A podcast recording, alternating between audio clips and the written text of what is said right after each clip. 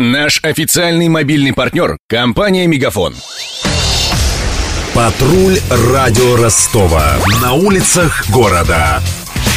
Слушай прямо сейчас. Генеральный коллектор Ростова станет собственностью мэрии. Об этом заявил сити-менеджер Виталий Кушнарев. С 90-х объект считается бесхозным, как и большинство городских ливневок. Все о главной подземной достопримечательности Ростова выяснила патрульная Мария Погребняк. Генеральному коллектору больше ста лет. Первую городскую канализацию эксплуатируют с 1893 года. До этого ростовчане сбрасывали нечистоты в генеральную балку, глубокий овраг на месте коллектора.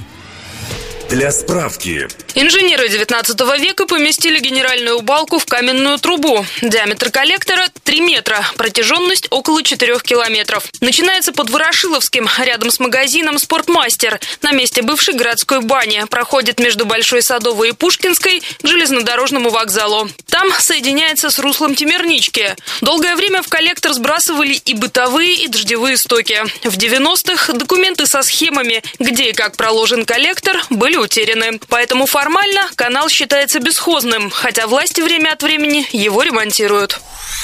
Последний раз коллектор ремонтировали в 2006-м при мэре Михаиле Чернышове. Реконструкцию решено было сделать, потому что асфальт над коллектором обвалился в нескольких местах, вспоминает диггер Алексей Иванов. В 2006 году вот этот участок под парком Горького, там произошел обвал свода в одном участке. И еще один обвал произошел ближе к ЖД вокзалу, и поэтому было принято решение провести реконструкцию коллектора. Его обложили внутри, свод обложили новым слоем бетона, и поставили укреп конструкции, чтобы он выдержал больше времени. И до сих пор на некоторых участках коллектора можно встретить следы как раз рабочих. В некоторых местах еще остались элементы освещения, вот, которые там рабочие протянули. В некоторых местах видны укрепительные конструкции, чтобы свод держался. Тогда же его переделали полностью в ливневый. Другими словами, бытовые отходы пустили по другой трубе. Сейчас коллектор ремонтируют только по мере необходимости, только если рядом с решетками образовываются ямы. В последний раз асфальт над резервуаром обваливался в июне этого года, когда на Ростов обрушился мощный ливень. Городской дренаж не справился со стихией, и в уличном потопе погибла девушка. Ее утащило водой под машину. После июньского ливня над коллектором в районе Пушкинской образовались огромные ямы, рассказывает очевидец Роман Романов. С момента потопа, вот по всем известного, я знаю, что в то время его промыло буквально насквозь. То есть можно было с улицы прямо в него провалиться при желании. Я знаю, там велись какие-то работы, но доподлинно не убедился. Где с спортом можно увидеть старинную кладку. Также она сохранилась в некоторых колодцах, ведущих на улицу, неиспользуемых. В данный момент она практически не охраняется. Иногда туда спускаются рабочие, производят осмотр, но там есть токи, которые я наблюдаю уже как 4 года.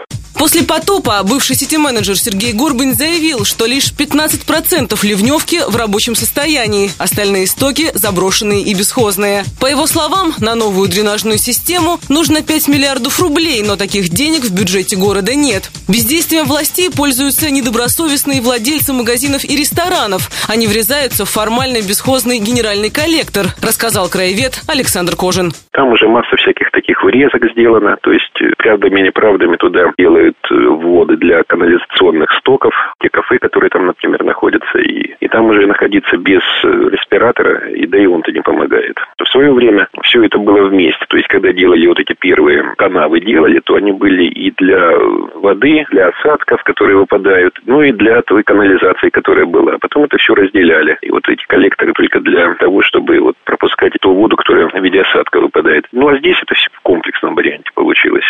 Новый градоначальник Виталий Кушнарев после вступления в должность сразу заявил, что решит проблему с ливневками. Правда, как именно и за чьи деньги, не уточнил. Первым шагом станет передача на баланс города генерального коллектора.